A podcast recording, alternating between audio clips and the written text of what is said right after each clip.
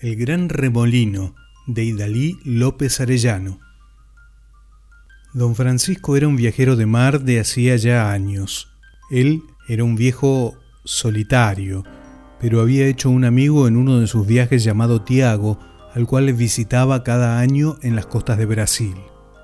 Se llegó el día de la visita y Francisco zarpó hacia el hogar de Tiago. Lamentablemente, Francisco recibió una noticia inesperada. Tiago desapareció.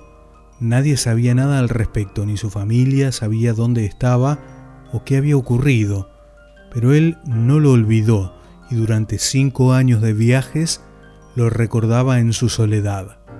Un día en su barco, don Francisco decidió tomar una siesta y al cabo de diez minutos se levantó al sentir un fuerte estruendo.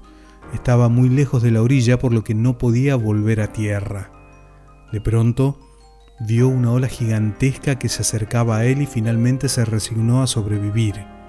Se arrodilló y justo cuando la gran ola caería sobre él, un gran remolino lo llevó a la orilla a salvo y con vida. No sabía qué había sido, pero una vez, después de tanto, no se sintió solo.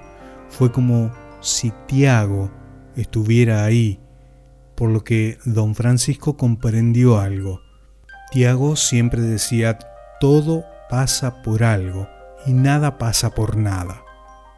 Después de razonar las palabras que nunca entendió, llegó a la conclusión de que algo no quería que muriera, que aún no terminaba su parte en la tierra porque en un campo tan difícil de sobrevivir era imposible lo sucedido.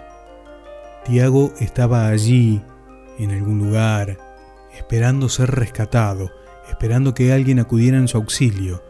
Y ese día Francisco lo entendió, por lo que desde entonces seguiría buscando a su amigo solo para sentir, una vez más, que no estaba solo. De Idalí López Arellano, El Gran Remolino.